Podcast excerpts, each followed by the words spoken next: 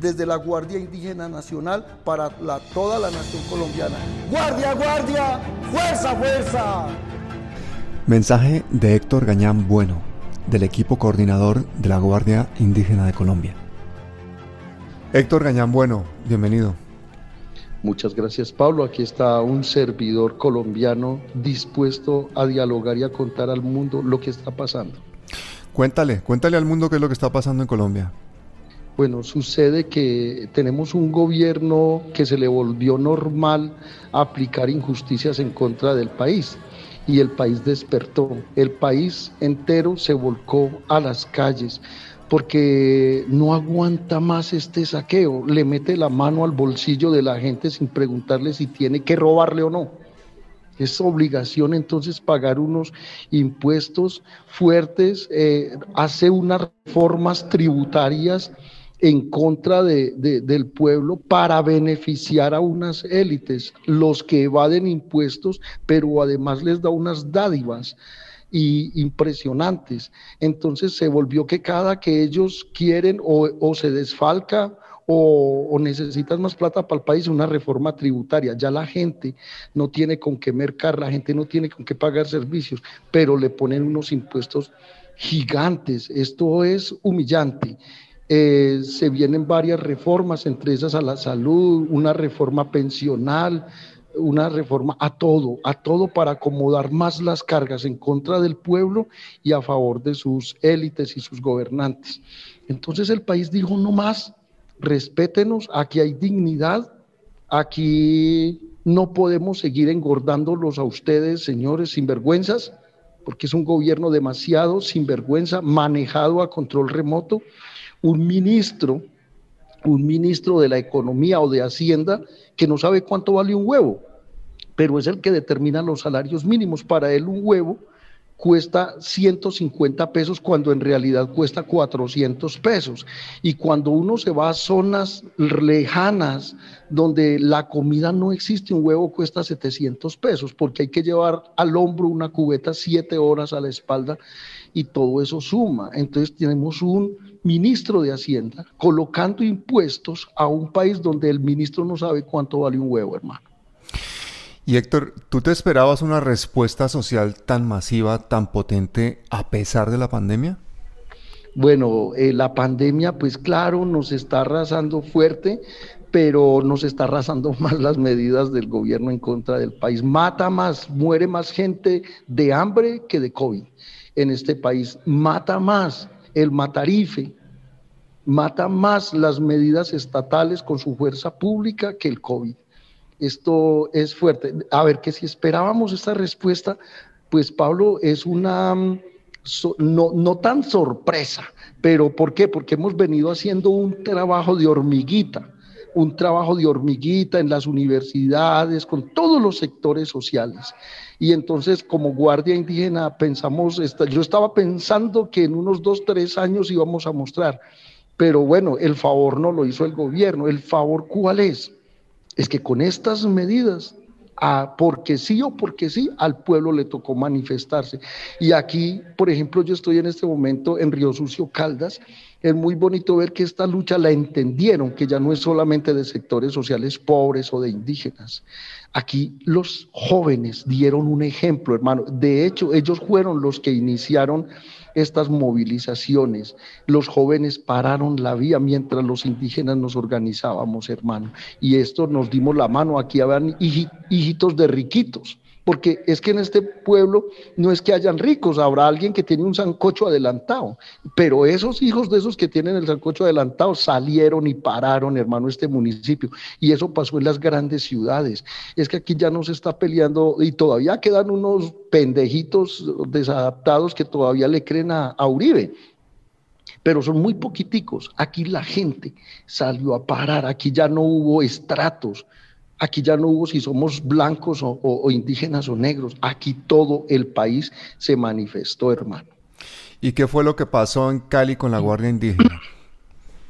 Bueno, eh, eh, primero le quiero contar que eh, han venido, yo me atrevo a decir sin temores y, sin temor a equivocarme sobre todo, que son los militares vestidos de civil Pues porque han videos están rodando, hermano, donde se baja policía o militares de los camiones, hermano, armados que están saliendo de las de los Pero ¿cuántos heridos hubo o cuántos muertos ha habido en eso? Uy, hermano, a ver, en esto anoche me mostraban, hermano, habían como ocho muertos anoche de ello y más de 20 heridos, hermano.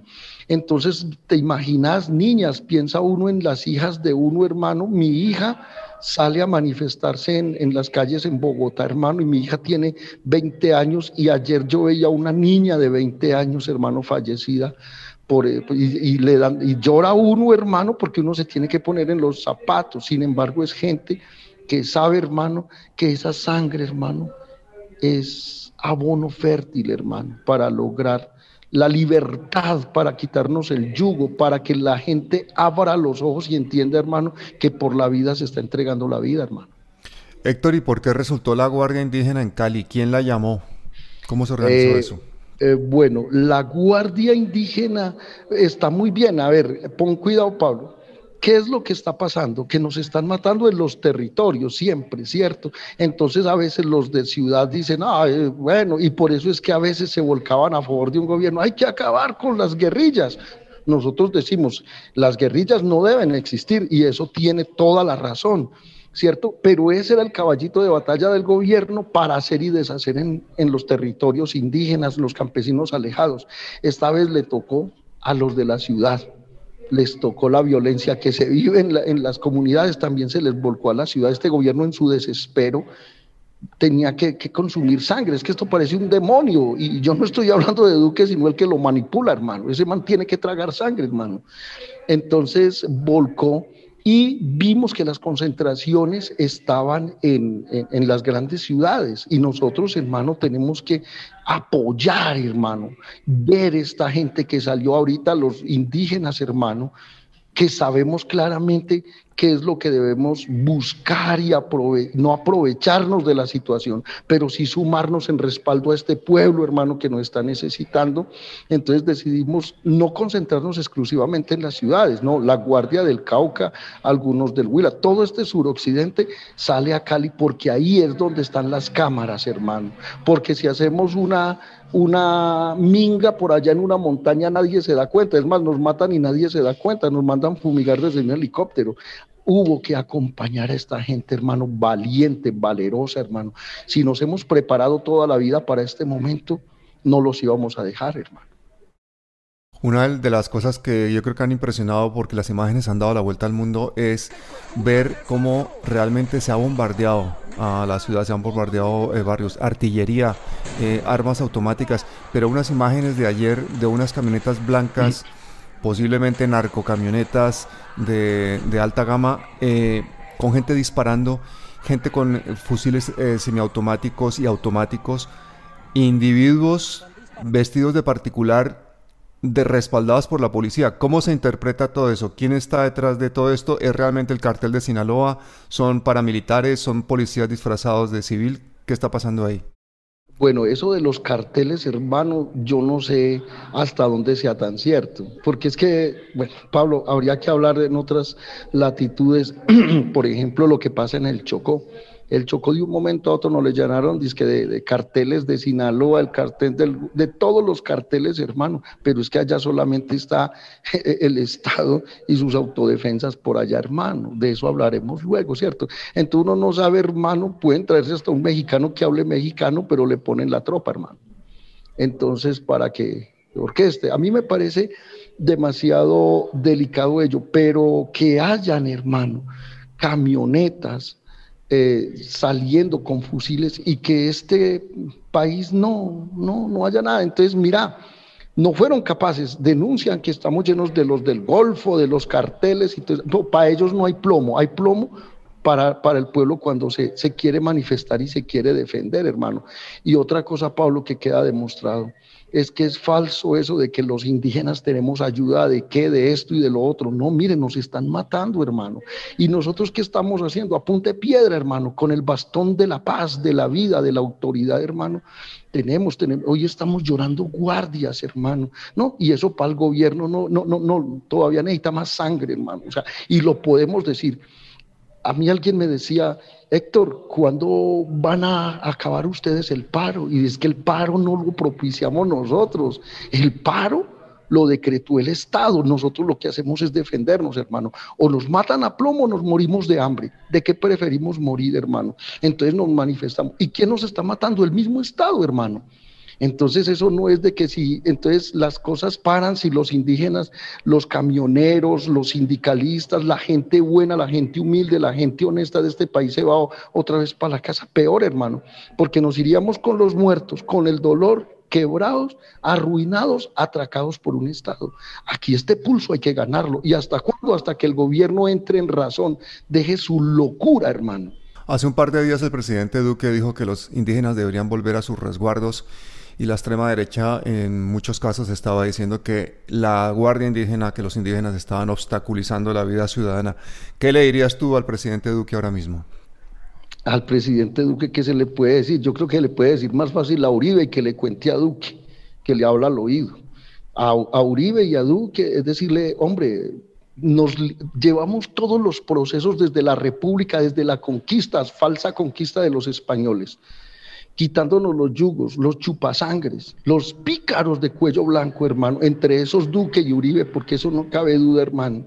Y entonces ahorita nos dicen a nosotros, como siempre, vuelven ellos y se ponen de víctimas, como las falsas, las palomitas de la paz falsos, cuando en realidad, hermano, ellos son los que están propiciando, ellos son los que están matando.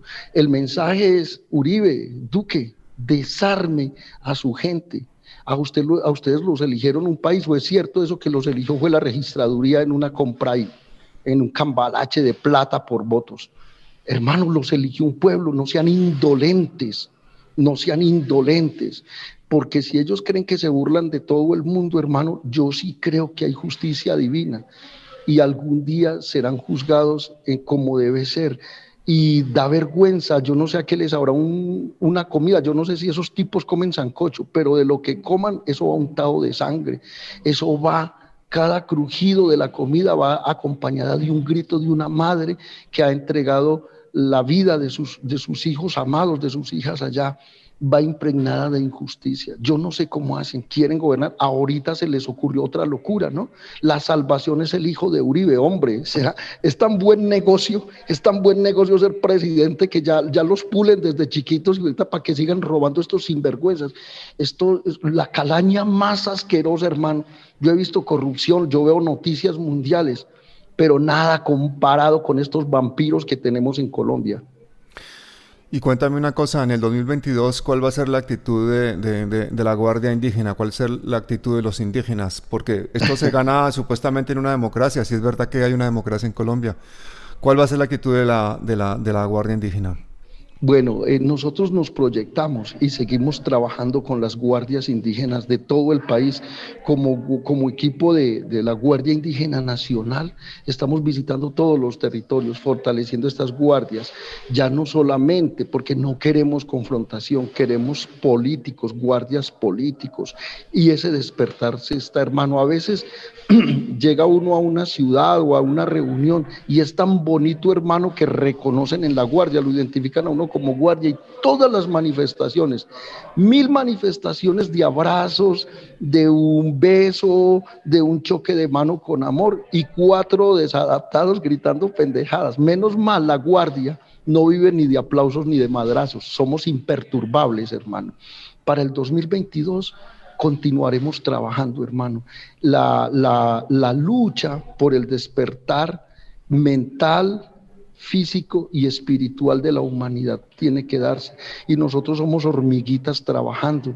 Esto que nos está pasando, la manifestación del pueblo hermano, nos da mucha alegría de ver que no ha sido en vano, que los que han puesto la vida hasta el momento no ha sido en vano. El país entendió y nos duele mucho, hermano, también lo que le está pasando a los no indígenas. Ahorita están sintiendo en carne propia el dolor de las balas asesinas de un Estado indolente, de un Estado que orgulloso, un Estado brutico, porque no tiene la posibilidad de entender, o si entienden se hacen los bobos, porque ponen en juego su bienestar, su comodidad para distribuirla con todos. Prefieren mejor pretender acallar a los líderes pretender con bala mandar el mensaje que vuélvanse para su casa. Anoche el mensaje fue peor, hermano. Fue váyanse porque si no a punta de bala los vamos a hacer entrar a sus casas, hermano. Yo le quiero decir a la comunidad internacional, apóyennos, apóyennos porque aquí tenemos los medios de comunicación. Imagínate, hombre, eh, a, cargo de los hombres más ricos de este país, los que ponen presidente, los que ponen la, la, plata para la campaña para poner presidente y títeres. Esto es una cadena de títeres, hermano. Entonces, los medios de comunicación aquí no, para uno incluso enterarse qué está pasando en Colombia, le toca buscar los noticieros internacionales porque los de aquí nos mienten, hermano. Entonces, ese llamado a la comunidad internacional, sigan por favor eh, la ONU, todas las organizaciones, fundaciones, ONGs de derechos humanos, a toda la gente de bien, hermano, a toda esa gente que tiene su espíritu despierto, necesitamos esas voces de aliento para nosotros, pero también llamando al gobierno colombiano a que recapacite, a que pare esta masacre. Qué bueno ya no decirles matarifes, pero hoy son matarifes. Héctor, no solamente salieron a las ciudades colombianas millones de personas, sino también millones de colombianos alrededor del mundo se están manifestando. ¿Qué le dirías tú a toda esa resistencia colombiana, tanto en el país como fuera? ¿Hasta cuándo dura el paro nacional? Bueno, lo primero que los amamos mucho, los que nos tuvimos que quedar acá porque lo queremos hacer, unos lo harán desde afuera, por X o Y motivos se tuvieron que ir del país por falta de garantías, por falta de oportunidades, por mil cosas, otros nos decidimos aquí dar la, batalla, pero somos hermanos, somos sangre colombiana y a todos los del mundo decirles gracias por esas manifestaciones que están haciendo. Esas manifestaciones le llegan y le duele más a este gobierno porque están pasando en el extranjero que las que todas las, las, miles de gente que nos, que nos apostamos en las vías y en las ciudades aquí. Eso no le duele, eso lo controla plomo y los medios de comunicación de, bolsillo del Estado como RCN, Caracol, Revista Semana, CMI, eso es una locura, eso son unos vándalos con micrófonos y con cámaras. Entonces, mm, eso lo tapan, hermano, pero lo tapan aquí, pero las manifestaciones en otros países sí les duele y eso es lo que les llama la atención, por eso no nos cansemos. Miren, les digo, eh, si ayer hubo masacre y hoy no, no crean que aquí las cosas paró, es porque nos toca cuidarnos más aquí en Colombia, nos toca estar despiertos, hermano. Y si no han invadido a todo Colombia, creo que es porque no tienen la gente para llegarle a, a, darle plomo a todos, hermano. Pero están haciendo cosas impactantes en las ciudades, pero se les está volteando la torta, porque la gente, hermano, ahora sí está entendiendo la guerra que estamos teniendo los que vivimos en los territorios indígenas, los campesinos, porque les está lloviendo plomo en la ciudad este gobierno es desadaptado, hermano. Héctor, ¿y qué puede pasar si declaran el estado de excepción? Ve, hermanito, si declararan estado de excepción, que a mí también me parece que es peligroso, pues me parece que es hasta a veces, por ejemplo, esa provocación a punta de sangre en las calles, me parece que fuera hasta planeado. A ver si la misma gente responde de igual manera con plomo. Entonces ellos dirían, se nos salió el país de control, están atentado contra el Estado Social de Derecho, estado de conmoción. Eso sería el acabose para el país, hermano. Porque, por ejemplo, entonces tendría el gobierno eh, la oportunidad de, legislar él mismo sin contar con el Congreso de la República, porque tendría unos extrapoderes el presidente. Por ejemplo, la reforma tributaria ya no sería debatida en el Congreso de la República, sino por decreto él la podía dar, y, sacar la reforma a la salud, mejor dicho, nos mataría, ahora sí nos dejaría peor. Un, estado de conmoción le daría las herramientas para que su fuerza pública, esto, ojo, yo quiero decir algo, Pablo, yo no estoy diciendo que toda la fuerza pública es mala o está haciendo, no. Hubo unos comandantes que fueron cooptados, hermano, tal vez cuidando quién sabe qué les está dando el gobierno, pero y, se volvieron malos en contra del pueblo cuando juraron, hermano, defender al pueblo. Entonces yo estoy viendo que hay militares que están diciendo no vamos a masacrar al pueblo, no nos vamos a prestar para eso. Hay policía nacional diciendo no estamos para esto y hasta quieren hacerle desobediencia al Estado. Los invitamos a que hagan desobediencia, pero para que no maten gente, porque tienen hermanos, hermanas, mamás y ellos saben cómo puede doler eso. No lo hagan, no nos disparen, pero tenemos eh, unos mandos dándoles órdenes. ¿Y saben qué va a pasar? Cuando pase todo esto, van a ser juzgados. Y ahora sí no va a aparecer el que dio la orden. Hay un tipo que va en un caballo de Troya de papel con un radio dándoles órdenes metidos, eh, metido dentro del, dentro del caballo de Troya, dándole las órdenes a los militares. Ese tipo que no da la cara, pero que da las órdenes, a ese no lo van a juzgar, lo van a juzgar quién sabe de qué otra manera. Pero a los coroneles, a los capitanes, a los policías, los van a meter a la cárcel y ahí no va a salir ese sinvergüenza a defenderlos. No sean idiotas útiles, Fuerzas Armadas, Fuerzas Militares.